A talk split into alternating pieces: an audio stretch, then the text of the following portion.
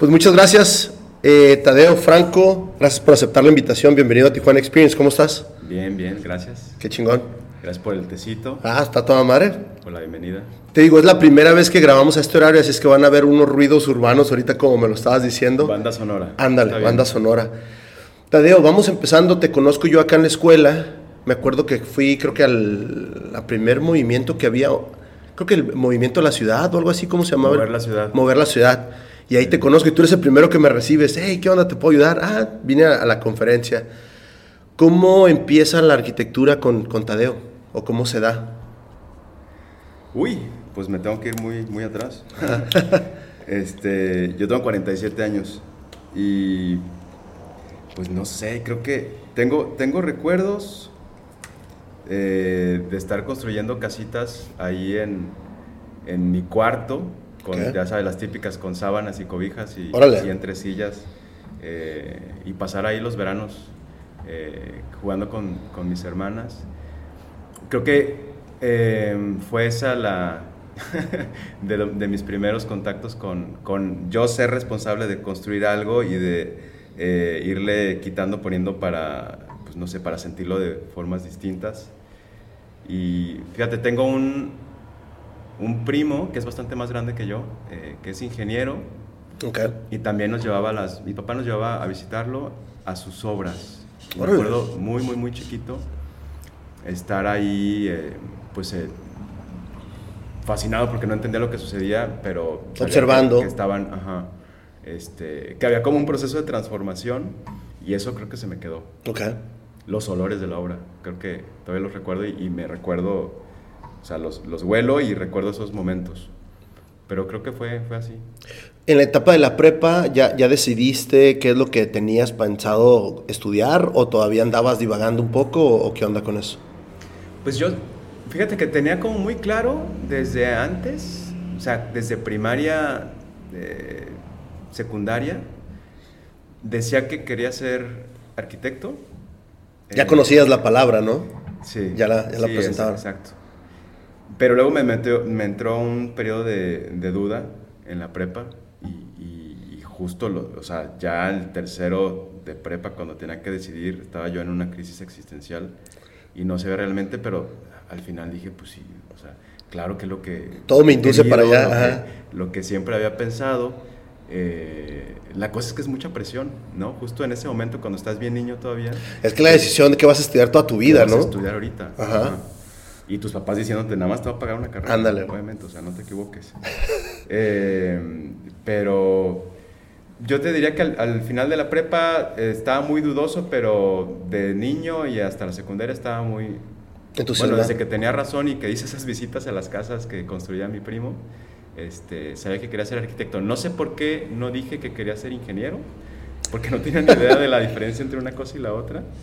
Este, pero mi idea era arquitectura, sí. Y luego pues ya me decidí y, y- y estudié allá mismo. Yo soy de Guadalajara. Ajá. ¿Cómo se da esa búsqueda? ¿Cómo la prepa te lleva o, o las mismas universidades van a tu prepa o cómo se da eso allá en Guadalajara? No, no recuerdo que nos hayan visitado. Eh, creo que fue una, una investigación por mi cuenta. Mm, eh, estuve en una, en una preparatoria como muy sui generis. Eh, era una, estuve en la misma escuela desde el kinder hasta la prepa, Ok, una escuela religiosa. ok.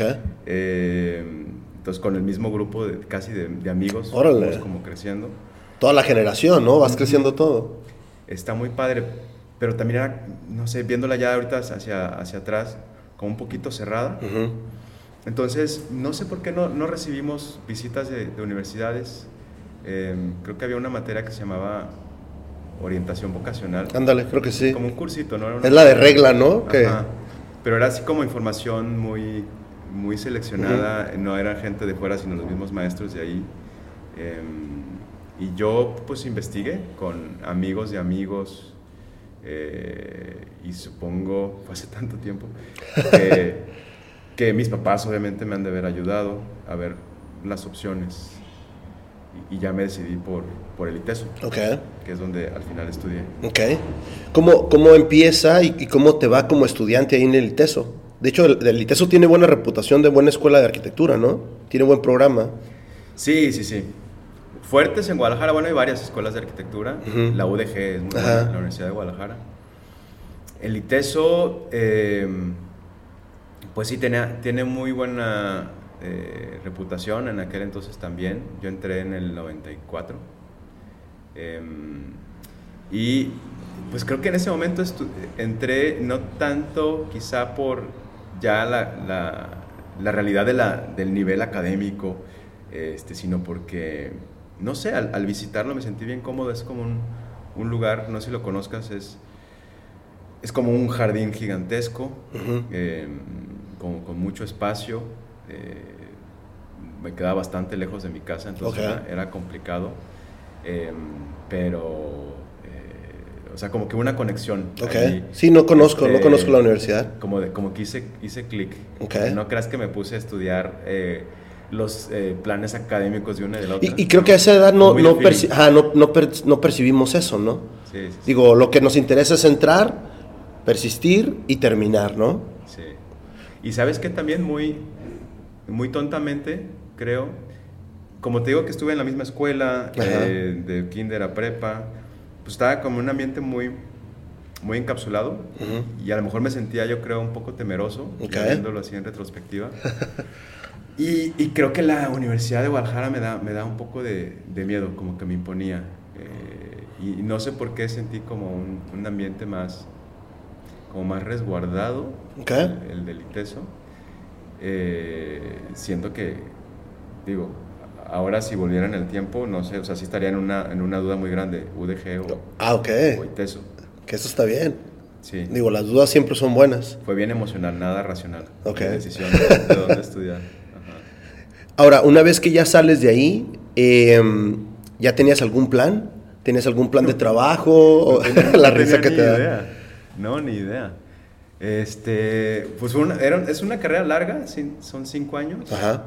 En muchas escuelas. Sí, sí, sí. Cinco años. Pues creo que nada más lo, en, en medicina, ¿no? Es tan largo. Bueno, y ellos se van muchísimo más Sí, tiempo. en- la especialidad y... más. ujú. Este, y pues yo no, fíjate, no, no sabía exactamente qué rama quería. eh, en cierto punto de la carrera eh, eh, tenías que decidir por continuar en, pues, en arquitectura o también dentro de arquitectura, pero entrar a eh, taller de urbanismo. Ok. Y a mí no me atrajo el taller de urbanismo. Irónicamente después hice una maestría en urbanismo, pero sí es otra historia. Este, me, me continué por, por diseño arquitectónico, Ujú. eh, pero pues no sabía en ese momento si... eh, bueno, sabía que la obra, la construcción no me, no me encantaba, a pesar de que fue lo que me enamoró cuando era niño y visitaba las obras de mi primo. Este, yo era mucho por el, por el Por el diseño. ¿Sabes? Los grandes edificios estos, la biblioteca, o sea, los ejercicios de diseño. De en la- la composición, ¿no? carrera. Ajá, eso, eso me encantaba. Pero estaba muy consciente que, pues, eso sí me acuerdo que estaba consciente. Pues que, eran, que esos son proyectos como muy, ¿cómo decirlos? Como idealistas, que, o sea, que te puede que te toquen o que no te toquen. Y me sentía así muy inseguro en, en construcción. Ok.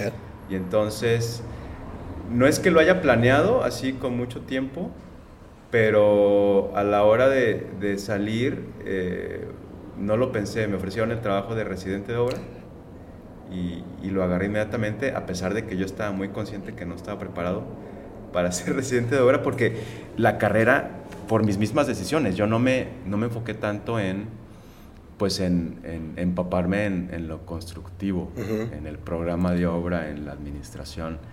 Este, entonces, eh, sí, como que yo mismo me empujé a... pues, Fue como un reto, ¿no? Más bien, así como... Fue un reto, sí. Este, y entré de residente y, y sufrí. Ok. Sufrí, sufrí. Eso fue cuando recién saliste de la universidad, ya dijiste, ya, ya terminé mis materias, el siguiente trabajo, te fuiste de residente de obra. Salí en agosto, creo que son las épocas de las graduaciones. Ajá. Junio, agosto, ajá. Y como en octubre ya estaba eh, Trabajando. Y no, no era ni siquiera en Guadalajara, eh, fue en, en León, Guanajuato. Ok. eh, que creo que fue ta- también parte de lo que me atrajo, porque como, como estuve en, en mi casa con mis papás, eh, toda la carrera. eh, y yo veía, pues tenía varios compañeros, amigos, que venían de Nayarit, de Sinaloa, como que todo el occidente del país.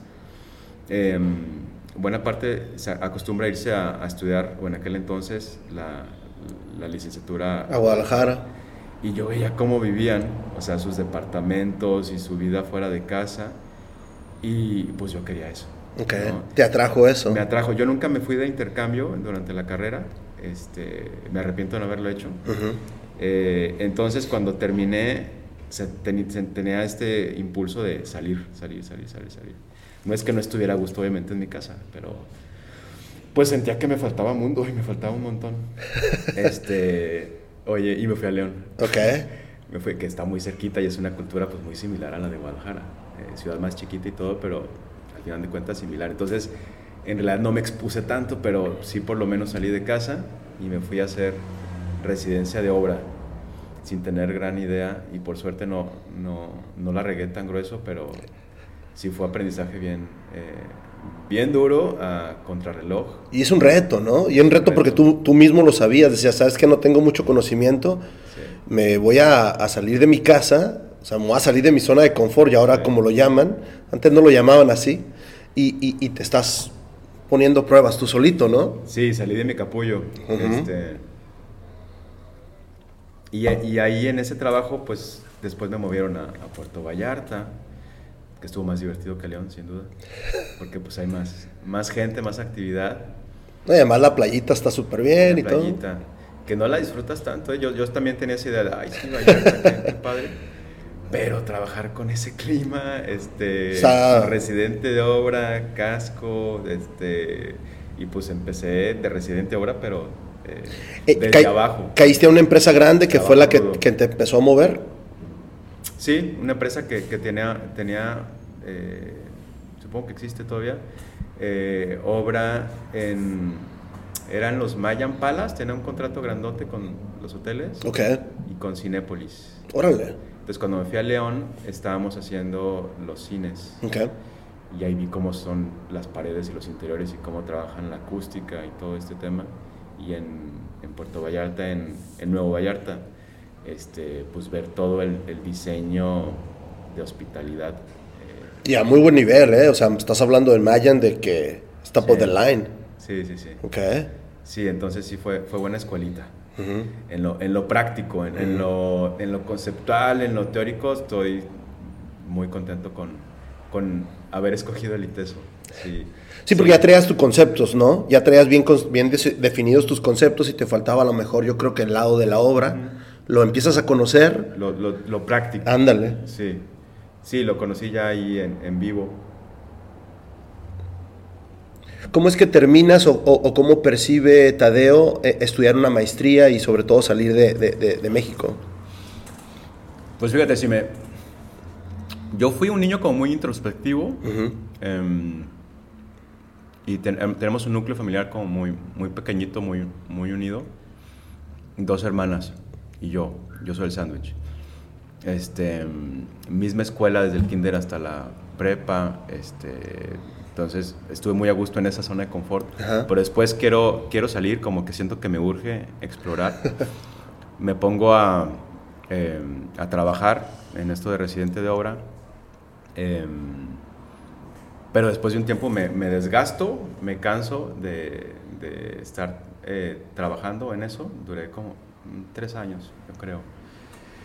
Em, y empiezo a extrañar la vida de estudiante, que es muy rica la vida de estudiante. ¿sabes? Cuando, cuando te ayudan tus papás, cuando te pagan, cuando te, estás como muy protegido. Y, y fíjate, sentí primero como ganas de salir y luego de regresar, no a casa, pero sí a un, como a esa época eh, de estudiante. Y entonces después de, de trabajar un poquito, de terminar mi tesis, que, que me tardé también, eh, a los 26 años me, Te terminaste graduando. me- no, no, no, me, no, me gradué, o sea, que, que terminé la tesis, yo creo que dos años, no, o año y medio saliendo la, la carrera. Ok. Y luego estuve trabajando y extrañé la vida de estudiante y entonces em- empecé a investigar. de- me gustaría estudiar algo más, este, una maestría. Eh, y em, pues quería irme a, a algo lo más lejos posible, no por huir, sino por ganas de, De experimentar de eso. experimentar algo, pues algo exótico. O sea, eh, no, no me quería ir a, a Estados Unidos y estaba muy en tendencia, eh, casi todos se querían ir a España o a, a Londres. Ajá, a la A de seguro, ¿no? A la A, sí.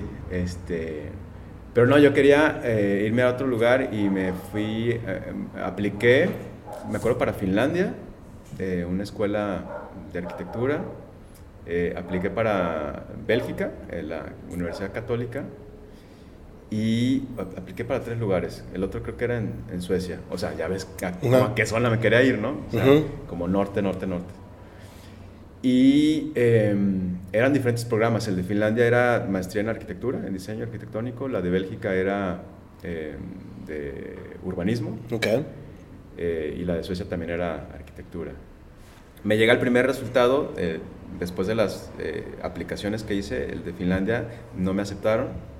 Entonces me dio un poquito para abajo, pero luego llegó la segunda, la de Bélgica, y ni la pensé, dije, ok, no era mi, mi tema de interés, Ajá. urbanismo, no, definitivamente no era lo que más me, me atraía, pero dije, sí, sí, sí. O sea, sí, Vivir la sí. experiencia te llamaba la atención. Sentía que más que querer, como que necesitaba, pues sí, experimentar.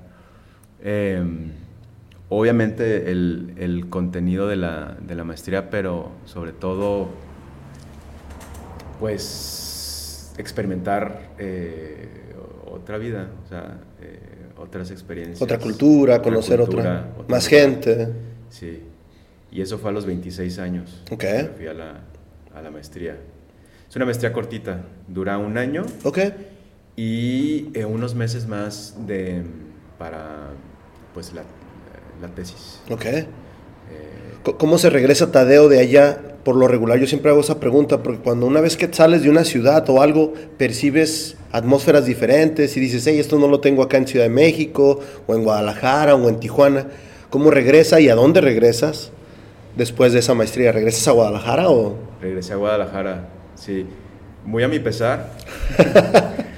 bueno, tenía todavía 27 años y cacho, 28. Este, de hecho, terminé la, la maestría, hice la, la tesis, este, y me quedaban todavía algunos euros y no me quería regresar. Entonces, empecé a buscar trabajo, pero estaba muy complicado.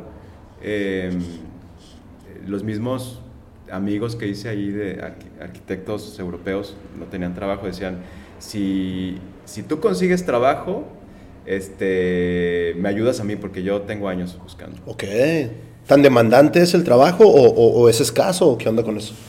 No sé, eh, creo que ah, se toman bastante en serio lo, de ofrecer un puesto eh, y lo cuidan mucho el proceso y ofrecen, por lo menos así era en aquel momento, ofrecen pocos este, y se meten a fondo, los tratan súper bien a los, a los arquitectos, a quienes están trabajando.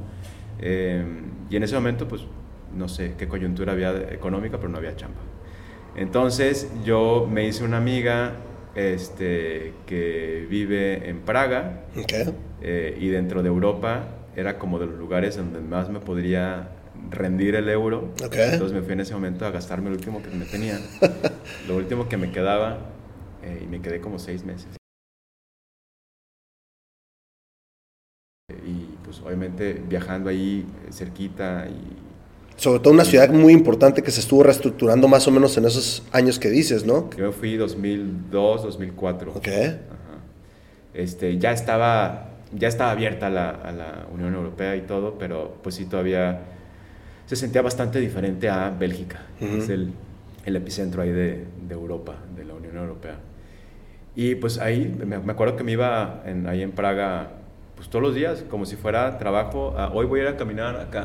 A mí me gusta mucho caminar me metía, me acuerdo, en los, en los cementerios, en los panteones, no nada más el famoso judío, sino en, en los de las afueras, Ok. más modernos, porque todo es, todo se me hacía Pues es bien historia, ¿no? Es mucha historia. extravagante, o sea, contrastado con nuestra cultura, todo me parecía, este, pues bien estimulante, bien raro.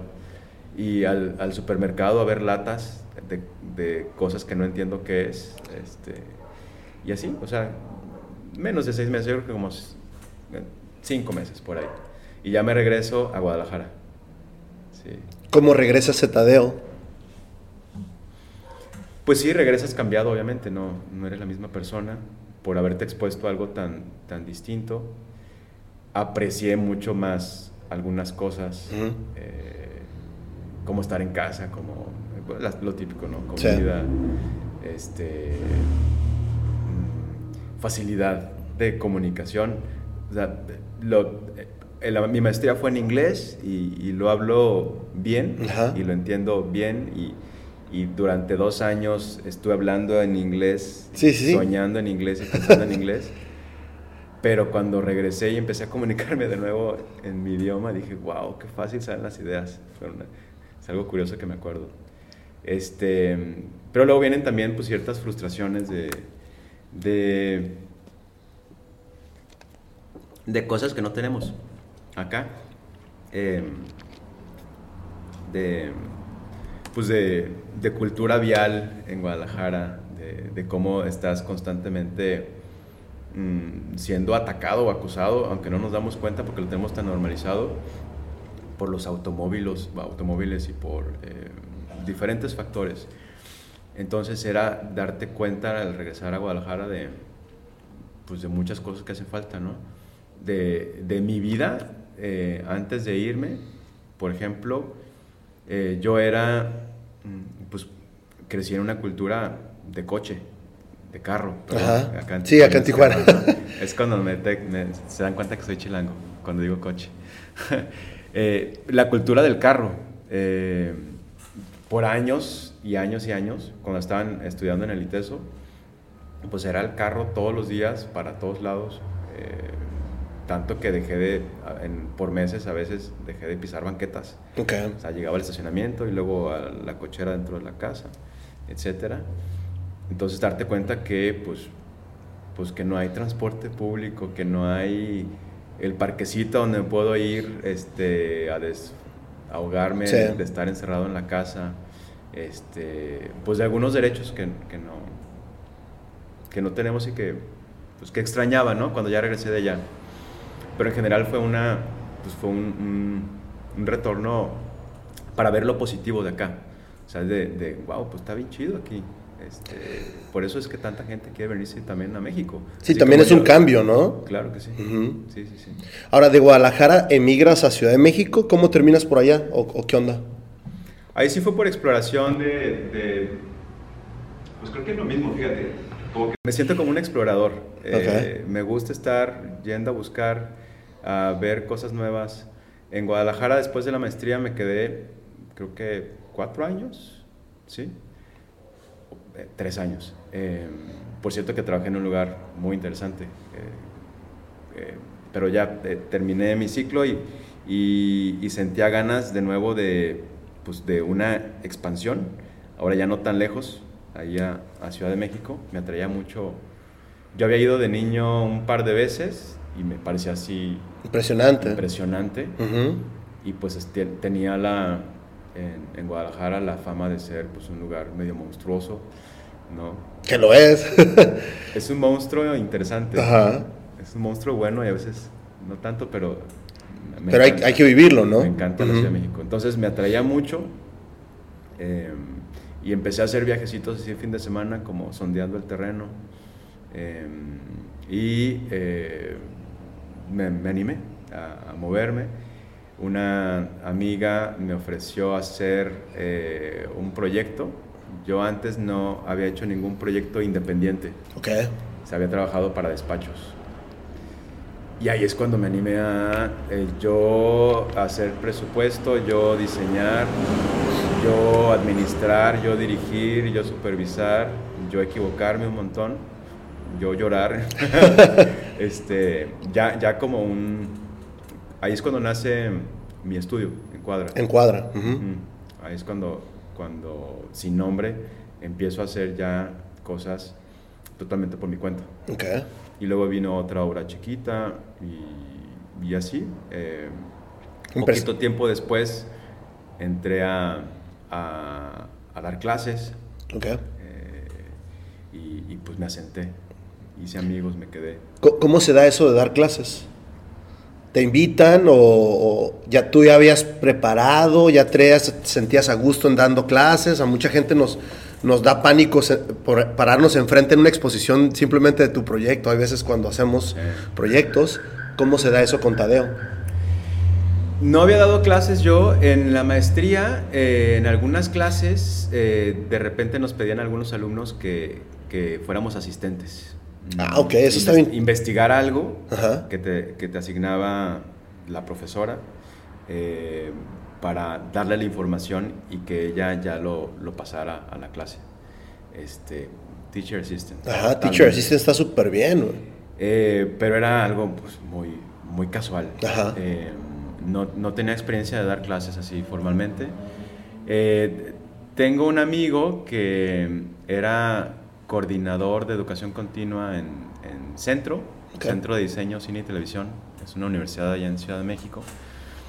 Y a él, eh, el profesor del curso de diseño de interiores, le, le, cancela, se enfermó, no sé, dos semanas antes de que iniciara. Entonces estaba en un apuro enorme, mi amigo. Me dijo, hazme el paro, y, y yo pues estaba disponible y sí me llamaba la atención yo sí me acuerdo desde esas, esos meses que me fui a Praga que no tenía nada que hacer. Pues a lo mejor clases, yo me imaginaba en el ITESO, este, me daba miedo todavía un poco hacer lo mío, con mi propio, estudio, pero pues se quedó nada más como una idea.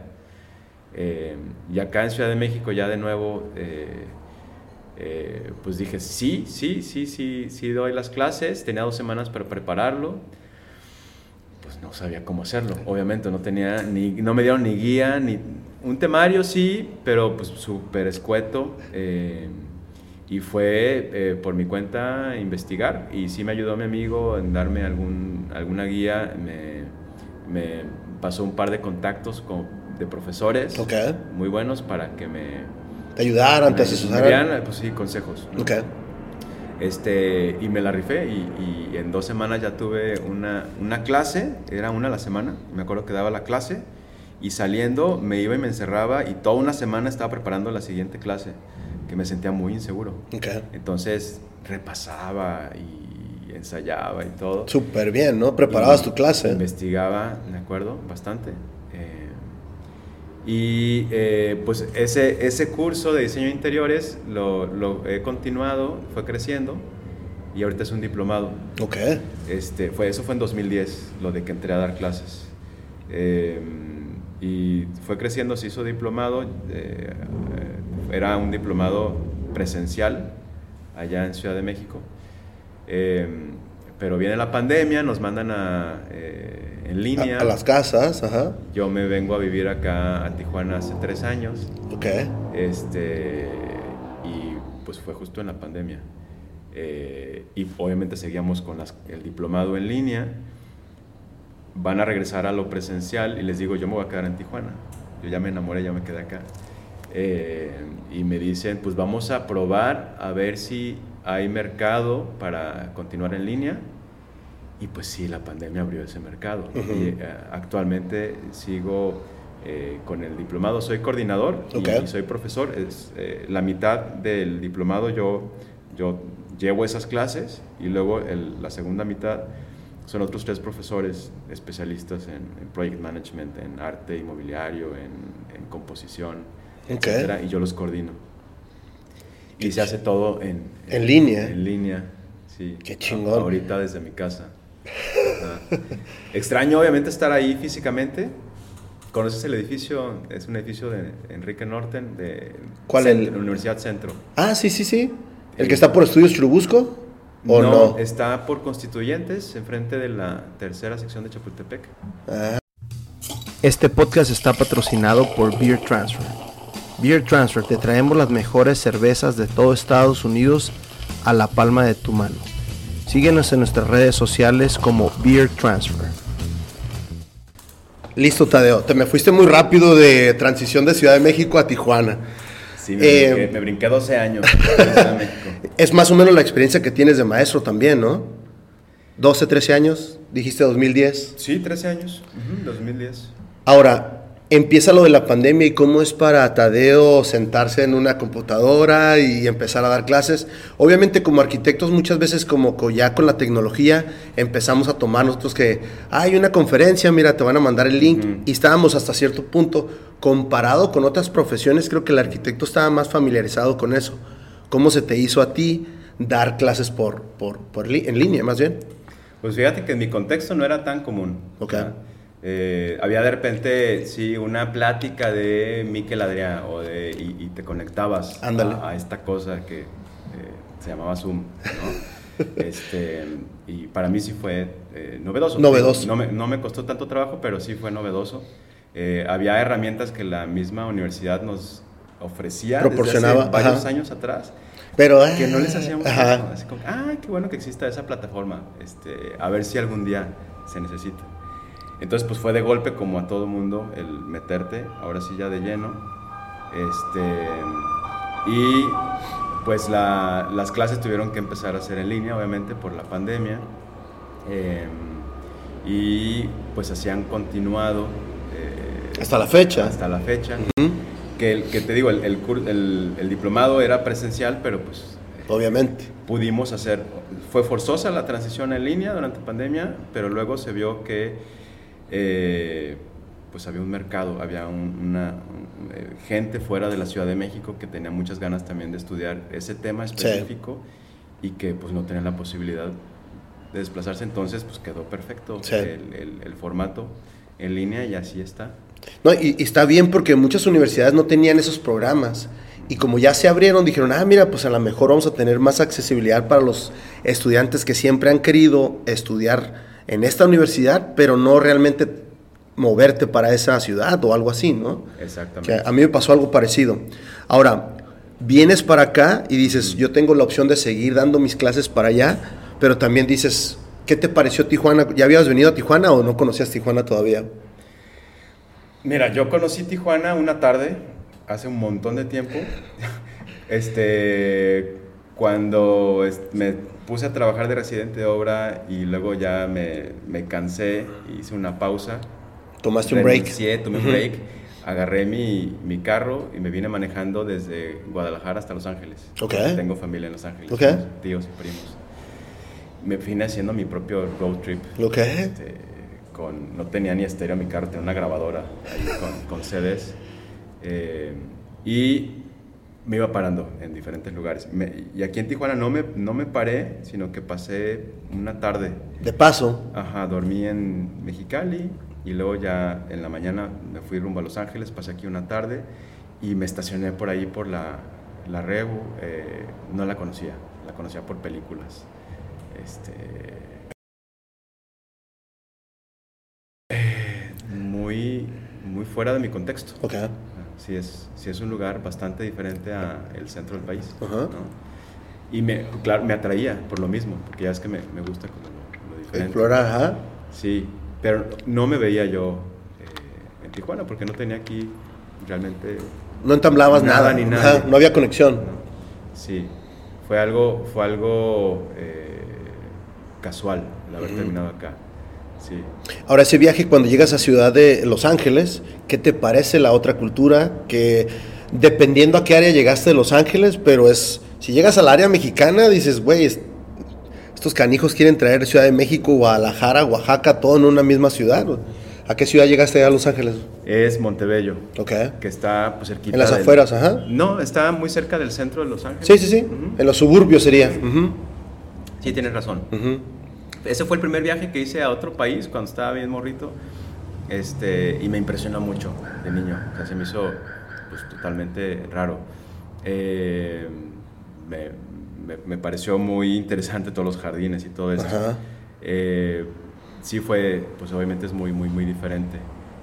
Nos fuimos un, me acuerdo, mi hermana y yo, un verano eh, de niños a estudiar inglés en una de las escuelas. Okay. Esa fue mi experiencia. Y ya cuando fui de, de, grande, cuando te digo que me fui manejando desde Guadalajara, pues ya lo vi de una forma distinta. Ok. Eh, ya con otros ojos. Y ahorita que estoy viviendo aquí en Tijuana, eh, pues también lo veo de una manera muy diferente. Muy diferente. He ido, he ido variando mi perspectiva. Eh, y yo, bueno, aquí a Tijuana no te dije, pero yo me vine porque me enamoré. Ajá. ¿no? Este, mi pareja está acá Ok. eh, y no tenía yo, te digo, nada eh, formal o laboral que hacer, eh, más que la posibilidad de que precisamente porque empecé a trabajar en línea, Sí. me pude venir yo para acá. Y, y se da esa fusión, ¿no? Se da esa fusión de que dices, "Ve, me puedo ir a otra ciudad y puedo seguir manteniendo mi trabajo con el diplomado. Sí, sí, eh, continúa el diplomado en línea, pero luego siento la necesidad de regresar así físicamente a un salón, Ajá. eh, porque sí es una, es una pues. energía, y pues el estar trabajando, o sea, el estar literalmente rayando este, sobre una pues sobre un papel o, o estar ahí haciendo la maquetita eh, de estudio, pues eso no tiene, no No tiene tiene- sustituto. ajá.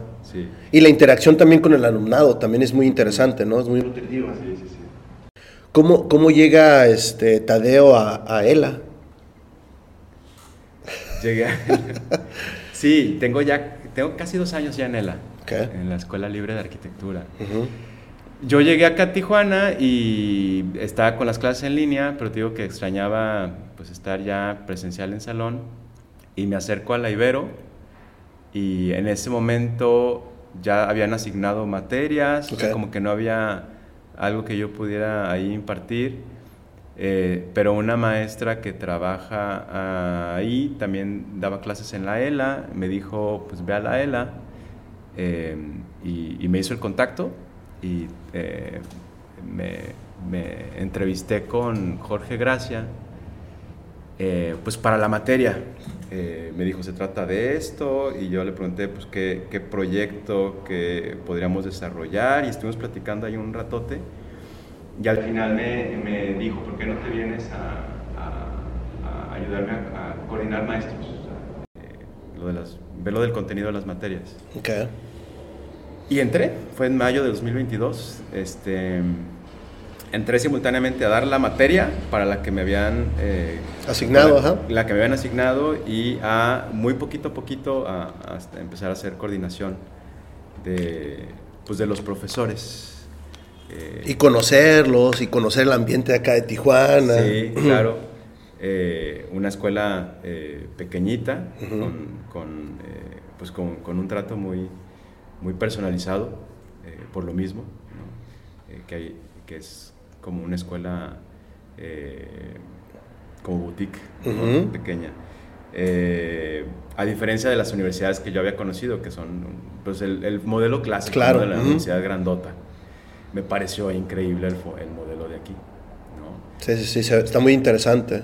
Sí. Muy, muy interesante. El approach este, práctico, lo personalizado, eh, la cuestión artística, que está como muy, muy presente. Sí, está muy ligada. Ajá. Eh, junto con lo técnico. ¿no? Y creo que eso es arquitectura, ¿no? Para, para, no podemos globalizar, pero, pero sí creo que va ligada una con la otra, ¿no? Lleva varias, varias multidisciplinas, es multidisciplinario. Mucha gente no lo quiere ver así, pero yo siempre lo he percibido así, güey. Sí, claro, no, no te puedes dedicar nada más a, a hacer detalles constructivos. O sea, tienes que trabajar una idea, tienes que eh, meterte en sociología, tienes que abrir los ojos para ver qué está sucediendo, tienes que meterte en ingenierías de todo tipo, viales, civiles, Sí. etcétera. Tienes que eh, meterte al, a, a entender al, al personaje y te tienes que nutrir de un montón de cosas Sí. de, de- de arte, de otros diseños, este, sí hacerte muy bueno en, en- en lo técnico, pero pues no, no nada más quedarte con esta visión cortita, ¿no? Jalarte de todo.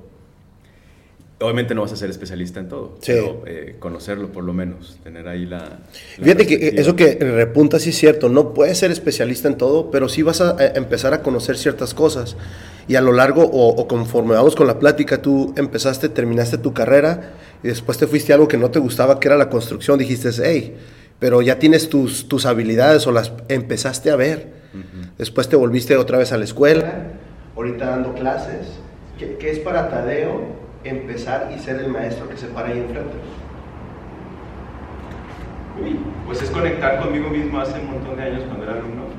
Muchas veces lo, lo que pienso es, eh, voy, a, voy a, a, tratar este tema como me hubiera gustado eh, a mí eh, haberlo abordado cuando era alumno en aquel entonces.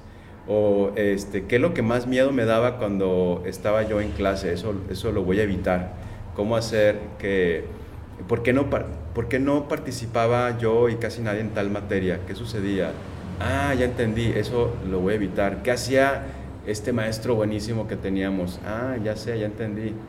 Y no nada más quedarme con esa parte de mi propia formación, sino, pues, ¿qué está sucediendo ahorita? Obviamente no, no puedo enseñar ahorita igual que como se enseñaba hace 20 años, qué está pasando ahorita y cómo, eh, cuál es el trato que está esperando la gente, profesor, maestro, eh, actualmente. Sí. Antes a mí sí me tocó esto de, profesor al frente, alumnos allá. Y ahora, digo, lo estoy viviendo en la ELA, pero creo que es general, es, pues son estos círculos de taller, de trabajo, de, este, órale, saquemos ideas entre todos, este, preguntémosle a todo mundo y eh, el, alumno interactúa. Dinámicas diferentes. Eh, a diferencia de esos salones grandotes, oscuros que me tocaron a mí con lecciones a las 7 de la mañana, pues que eran bien pesadas, que tenían mucho valor, este, el contenido, pero ese formato pues ahorita ya no. Ya no, ya está obsoleto. Y tú lo ves, y yo lo he experimentado, cuando yo me, me he puesto en ese plan en algunas clases, noto inmediatamente que pues no hay respuesta, ya, ya, no, ya no funciona así. Y digo, ah, no, bueno, sí, ya, ya, ya, ya capté. Entonces, pues vamos haciéndolo así, eh, a nivel de, de, taller y, de investigación de cada uno de los alumnos, en lugar de estar el profesor hable y hable, y conversación y debate y cruce de ideas. Eso es lo que me planteo cuando me pongo como profesor. Este, y pues me planteo mucho también eh, que, en, qué, en qué quiero o en qué puedo ayudar en donde estoy. Eh, con esta materia eh, qué podríamos hacer, por ejemplo, para la ciudad de Tijuana. Los alumnos tienen que practicar en esto y conocer esto, es el contenido de la materia, pero ¿qué vamos a hacer con ese contenido? Este, me planteo cómo hacerlo práctico, cuando es posible, o sea, aplicarlo a, por ejemplo, un proyecto real. ¿Cómo percibe, ya tienes más o menos que dos años aquí, Tres años. ¿Tres años? ¿Cómo percibe Tadeo la ciudad de Tijuana? Obviamente has estado en diferentes ciudades, pero ¿cómo percibe Tadeo lo poco o mucho que conozcas acá? Pues se me hace muy buena onda Tijuana. Mira, me acuerdo un poquito de, mi propia Guadalajara en los ochentas, cuando estaba un niño. Eh, le vio algunas similitudes. Eh, era una ciudad, pues, es una ciudad muy grande ahorita obviamente, pero pues en aquel entonces eh, era un poco más grande que Tijuana, hay que revisar los números, ¿no? Pero por lo menos es la, la, sensación que me da. Este, entonces conecto con esa, emocionalmente con esa parte de, de mi ciudad, eh, de niñez. obviamente es única Tijuana esta interacción con, con, con el otro lado, la línea, pues eso es único, a mí me parece pues fascinante, o sea, de que me, me fascina cómo la gente hace vida en ambos lados. Eh, me parece una ciudad que eh, pues tiene, tiene el paisaje increíble, pero como hago relación con mi Guadalajara de aquel tiempo, eh, creo desafortunadamente también saber qué es lo que sigue, ¿no? Porque Guadalajara es bien, bien densa en los 90s y 2000s, pues por el crecimiento y desorden y, y pues es como eh, un caso muy estudiado que sucede en ciudades medias a grandes en todo el mundo. Y creo pues que Tijuana está justo en ese punto intermedio, eh, peligroso, pero también lleno de posibilidades de, que crezca bien. Eh, sí, se pues, pero sí está el peligro pues de que igual que como mi ciudad Guadalajara se atasque en tráfico, que sea imposible moverte porque pues siguen creciendo la cantidad de, de carros y, y, no hay transporte y la problemática que sabemos. Claro. Pero pues la veo con, con ojos de mucho cariño eh, por la conexión con mi infancia, pero también por la gente que conozco aquí y por la razón por la que vine para acá. ¿no? Y, y, ya usas vocabulario tijuanense, donde dices el otro lado, ya es como la gente que no conoce Tijuana. Nosotros desde niños decimos, ah, vamos a ir al otro lado, ¿no? Para ir a Estados sí, Unidos. Sí, yo decía, este, voy a ir a Estados Unidos, todo el mundo. Ni siquiera decía San Diego, decía Ajá. Estados Unidos. Sí, para nosotros el otro lado abarca todo, todo Estados Unidos. Sí, sí, sí. Me encanta decir curada, mm. pero dicen que me, me, han dicho que lo digo mal, ¿no? Porque digo a veces curado, a veces curada siempre. Sí, me, ya, este, el, el, acento lo tengo muy revuelto de todos lados. Pero no este, tienes acento del sur, no, no, lo traes todavía. Pues ya lo traigo un poquito más okay. revolucionado. eh, pero sí, me, me, me, estoy, me siento muy adaptado. Ahorita que mencionas lo que viviste tú en Guadalajara, ¿cómo percibes o, o que has visto que dices, hey, le falta a Tijuana, sobre todo con el crecimiento vertical? ¿Cómo, cómo lo percibes tú? Que lo viviste, me imagino, en los 2000 por allá en, en, en, Guadalajara o en Ciudad de México ya a otra escala, pero ¿qué, qué, qué les, qué le hace falta acá a Tijuana? Pues ese, ese boom vertical en Guadalajara no me tocó vivirlo porque fue justo en el momento en que me fui a Ciudad de México. Okay. Este, y llegué a una ciudad ya bastante madurita, en Ok. Ciudad de México, que ya había pasado Sí, sí, por sí. eso. Eh, pero cada que regresaba a Guadalajara, pues la iba viendo eh, pues, diferente, diferente, diferente, más complicada, más complicada, más complicada. Ahorita creo que van a, va a mejor. Este, y lo que siento que ahora con la verticalización en, en Tijuana hace falta, pues pues algo muy lógico. Por ejemplo, si vamos a vivir en lugares cada vez más pequeños, por, y, y en principio estoy de acuerdo eh, que es, es, lógico y es práctico y es deseable no seguirnos extendiendo horizontalmente, porque pues, el paisaje está increíble y lo necesitamos como es ahorita, claro. así intacto, o para otros usos no, no urbanos. Entonces vamos a tener que concentrarnos más y eso implica pues crecer para arriba porque ya no hay mucho espacio o ya no hay espacio horizontal, eh, si vamos a vivir en esos espacios verticales más pequeños, pues nos falta todo el, complemento. O sea, si vivo en un lugar bien chiquitito, necesito tener un parque o un lugar en donde salir a, a desahogarme de, pues de cierta condición. Ahorita creo que se está dando esta, esta fórmula de simplemente verticalizar, pero no ofrecer nada a cambio como una contraprestación. Sí, tener algo en equilibrio, ¿no? Tenerlo más o menos balanceado. Exactamente, porque tenemos banquetas de medio metro, sí. exagerando, ¿verdad? Uh -huh, sí. este, tenemos un, contadísimos parques eh, cercanos, eh, pero cada vez tenemos menos espacios y más caros y, y más densidad. Eh, creo que es lo que le falta, eh, pues balancear. O sea, es un baile ahí, una danza entre los desarrolladores y, y las autoridades. Creo que pues si van a, permitir, porque es inevitable y creo que es necesario verticalizar, pues que, que haya controles y que les pidas a cambio de, ok, vas a construir esto, vas a tener una ganancia bastante, bastante buena, eh, ¿qué ofreces a cambio? que no lo van a hacer de buena voluntad, claro. que necesitas regular y creo que hace falta más regular. O sea, de, de ok, tomemos acciones eh, importantes, no nada más este, poner un arbolito que es importante, pero hacer sí, espacio hay que... público, meterle a transporte público también. Sí, sí, definitivamente. Acabamos de estar en un proyecto, eh, Mover la Ciudad, sí. que fui un poquito como el outsider desde los últimos. ¿Cómo, ¿Cómo, viste ese proyecto? ¿Tú participaste en él? ¿Hubo, hubo varias gente? A mí se me hizo algo muy, muy interesante porque no se había hecho aquí en Tijuana, uh -huh. sobre todo con las instalaciones que están ahí a, abandonadas del CIT. ¿Cómo lo percibe Tadeo? ¿Qué, ¿Qué, qué, dice cuando empezaron todos ustedes a trabajarlo desde el principio y el resultado? ¿Qué, qué, qué te pareció? Mover la ciudad fue un, un, grupo de gente, es un grupo de gente que eh, nos empezamos a, a juntar ahí en la ELA em, eh, desde enero de este año. y em, pues con, con esta inquietud, lo que te acabo de contar de la falta de espacio público, la falta de transporte público, eh, nosotros desde la escuela pues lo abordamos en todas las materias. Es un, problema de, a ver, alumnos, ¿qué hacemos con este tema? Eh, ¿Cómo lo solucionamos? Y, vinieron gente de diferentes disciplinas. Eh, está Rodolfo Argote, Rudy, que lo has entrevistado. Sí.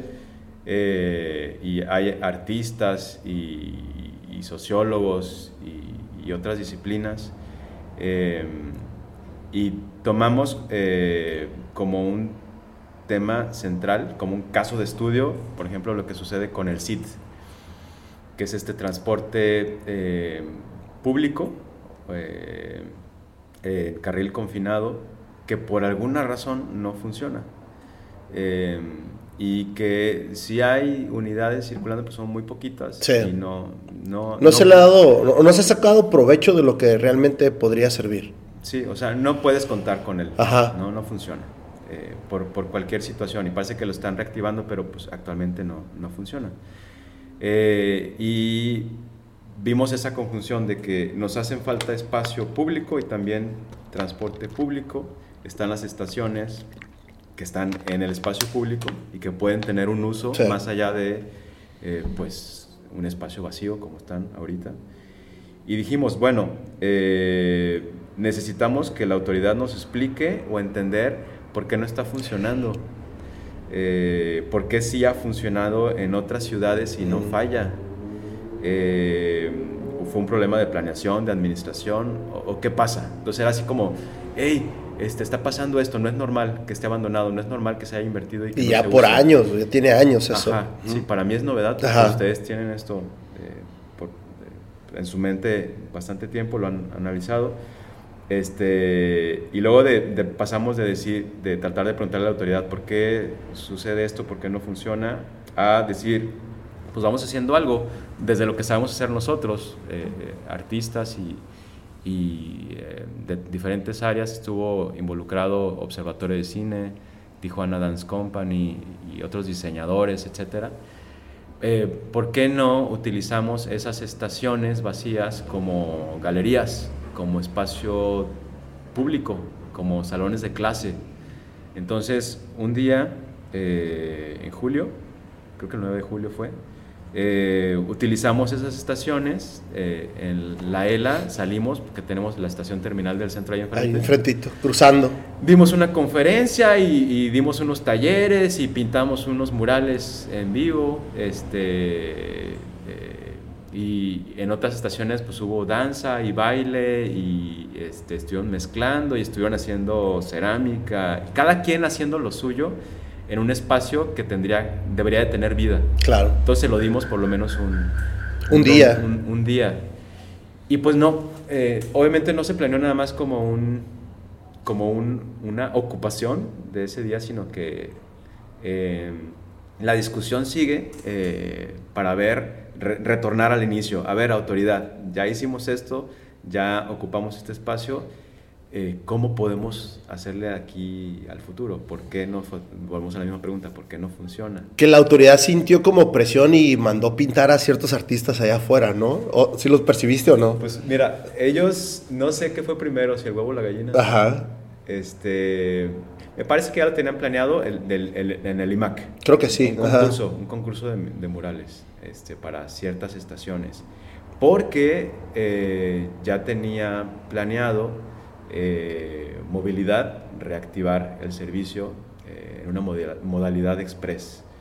Este, o sea, que no paren en cada estación, sino en solamente Solo en cierto punto. rápido. Entonces parece que ya tenían ellos ese plan, coincide con que nosotros, pero muy en secreto lo tenían. Ajá, no se entera y, y, obviamente tenemos derecho a enterarnos este, coincide con que nosotros estamos planeando lo de mover la ciudad y sale el concurso de murales para pintarse en 17 estaciones. Este, y eh, pues ahí están ya los murales, pero las estaciones siguen, vacías. Siguen vacías. Y el, autobús pues, sigue, sin pasar. está, bien, está bien raro ese, ese proyecto. Tiene muchísimos este, no sé, cada administración lo quiere retomar, lo dejan ahí abandonado, arrancan algo y, pero ahí sigue abandonado. Y es, y es muy preocupante que, sí, la inversión que está ahí, pero sobre todo lo que sucede en la mente de la gente, que lo ve abandonado y que siente coraje porque le quitaron un carril, el automovilista, para nada. Cuando obviamente cuando ha sucedido en otras ciudades del mundo, que han implementado eso, los automovilistas se sienten agredidos porque le quitas un carril, pero está funcionando. Claro, ves movilidad. de gente siendo beneficiada. Aquí no. No. Les quitamos, les quitaron el carril y aparte está vacío. Y entonces se crea la mala fama de, no, eso ya no va a servir, eso no sirve y ni se te ocurra proponer otra línea, porque va a ser lo mismo.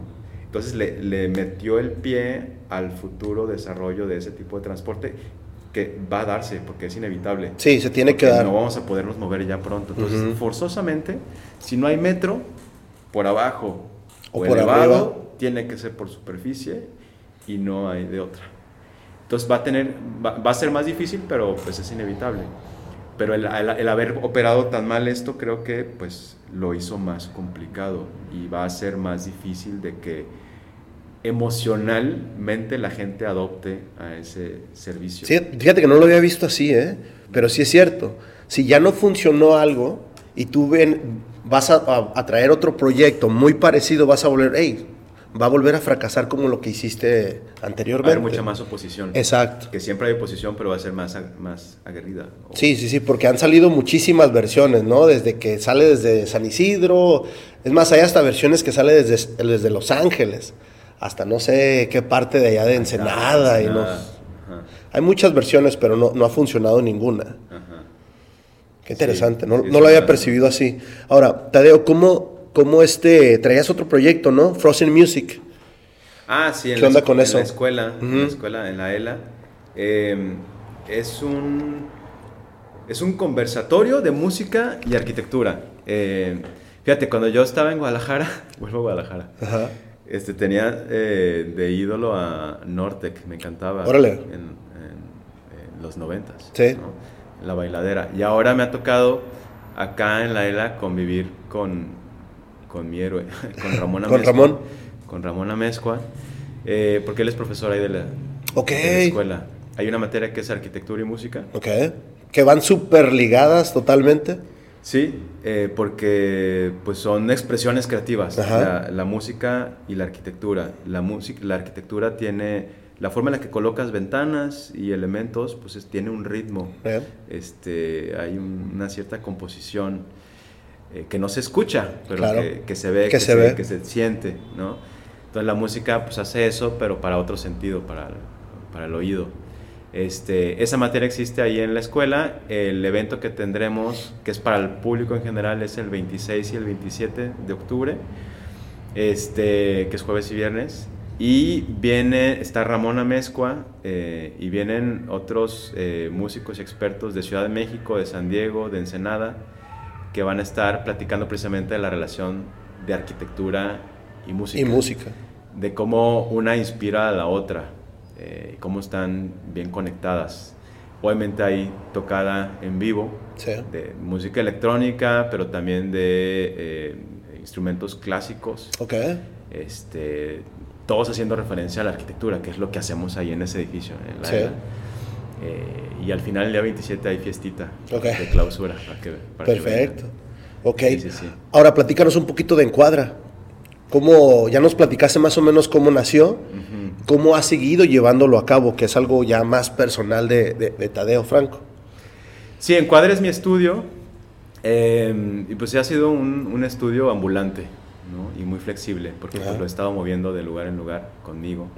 Em, he tenido, hemos tenido, eh, he tenido eh, algún espacio físico, una oficina en algunos momentos.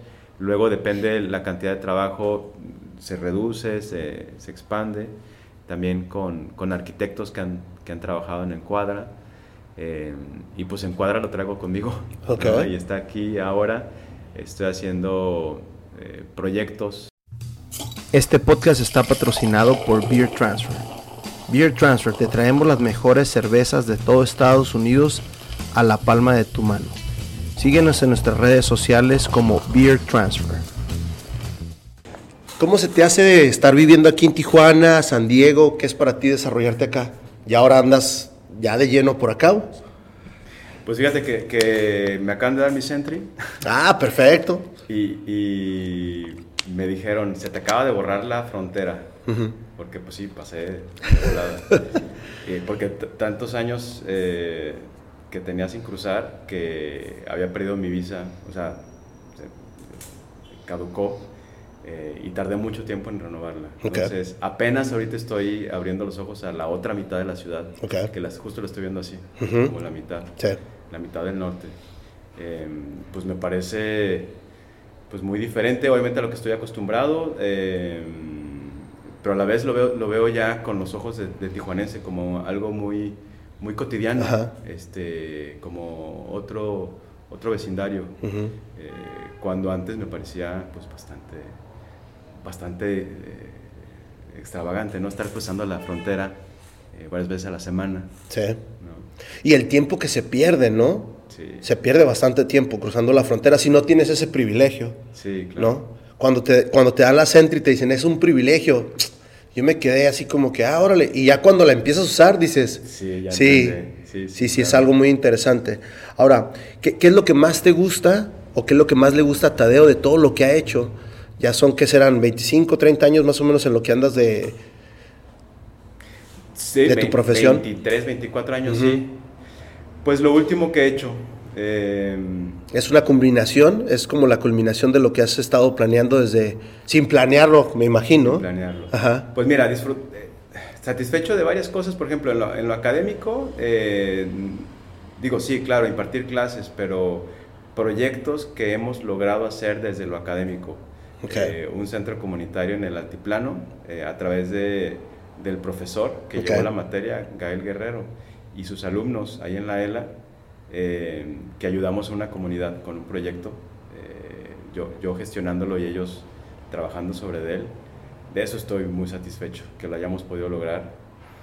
Y también ya en lo personal, algo de encuadra, la última casita que hice, que es una casita para mí y mi novio, ¿Es la amarilla que tienes? ok, ok, que tiene un cantilever que se ve interesante. está ahí, sí, por, por la misión en Alicitos. Ok. Eh, veo, fue un reto para mí porque pues llegué aquí a, aprender y por ejemplo para mí no era nada común construir con madera Ajá. Y, y, me fascinó aprender eh, la técnica, el framing, todo eso. y la facilidad que... Ajá. La facilidad para mí era algo, ah, es totalmente diferente. Entonces, haberlo aprendido de, de, la gente que lo construyó y yo, pues desde mi investigación, eh, y que es un lugar pues, que, es, eh, que nosotros habitamos eh, y que estamos trabajando ahí en el jardín todos los fines de semana. Eso es lo que me causa, me causa mucha satisfacción. Em, una casita este, totalmente sustentable, ahorita me, me, estoy enfocando mucho hacia eso en las propuestas que estoy haciendo para otros clientes. Ok. Ya no como un plus, sino como un, una rigurosa base. No, y además ya lo... que tener algo de, de, de, sustentabilidad. Y ya lo estás experimentando, tú ya lo viviste, tú dices, hey, está comprobado, ¿no? Sí, sí. Exacto. Sí. Qué curada, qué interesante. Ahora, eh, un consejo, obviamente, si eres maestro, y, pero también hay gente que ya se quedó atrás en muchas clases, en mucha teoría.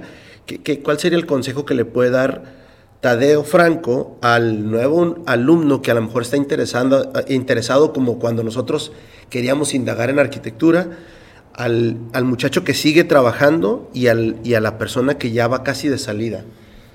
Uy, ¿qué le puedo recomendar? Pues que, que fluya, que no se atore eh, que vaya aprendiendo de tantas cosas distintas. Ahorita está el reto de AI, la inteligencia artificial.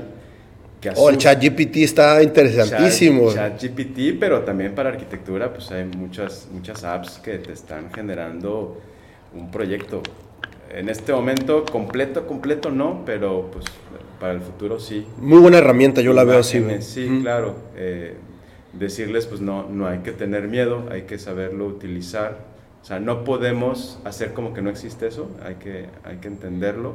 Eso es la, la coyuntura ahorita, está lo de AI, pero saldrán otras cosas, o sea, por eso digo fluir, adaptarse, no atorarse, por ejemplo, en un estilo, porque hay eh, arquitectos a los que les funciona un tipo de construcción y luego empiezan a hacer copy-paste y se hace como su marca. Que está muy bien si está bien elaborado, pero pues pierdes frescura y justamente cómo podemos sobrevivir ante el AI que va a hacer cosas casi autónomamente, pues creando contenido original. Eh, porque hasta ahorita estas herramientas de AI lo que hacen es eh, hacer proyectos al estilo de alguien o alguien que ya propuso algo. Le pones tú a un edificio tipo Frank Lloyd Wright o un edificio de tales características tipo Zaha Hadid pues tú entonces tu forma de sobrevivir va a ser proponerte algo distinto, que te salga de acá. Algo original. Algo 100% original obviamente no existe porque todo es colaboración consciente o inconsciente, pero presiona para que sea lo más distinto a lo que ves en tu entorno. Claro. Para que la máquina no te pueda ganar ahí. Todavía, porque quién sabemos que, quién sabe qué sucederá. No, y te sucede, ¿no? Que tú sales haciendo un diseño original y no sé, sales a otra ciudad y ahí está algo diseñado muy parecido a lo que tú hiciste, porque como dices, ya no hay nada 100% original. A lo mejor composiciones sí, ¿no? Sí, no está mal, en, por supuesto que no está mal hacer algo clásico, algo, algo que, que ya es eh, típico o conocido, pues hacerlo bien, clavarte mucho en, en, cómo construirlo, en cómo eh, pues tener menos impacto. ¿no? Definitivamente. A lo mejor diferentes formas de, de, de construirlo el mismo resultado, pero avanzado, ¿no? Podría ser. Sí, sí, sí. No hablamos de un tema muy importante que también creo que andas participando en eso y la escuela donde trabajas, que es el World Capital Design o Design World Design Capital, World Design Capital 2024. ¿Cómo se te hace ese proyecto? ¿Van a participar ustedes? ¿Qué onda con eso?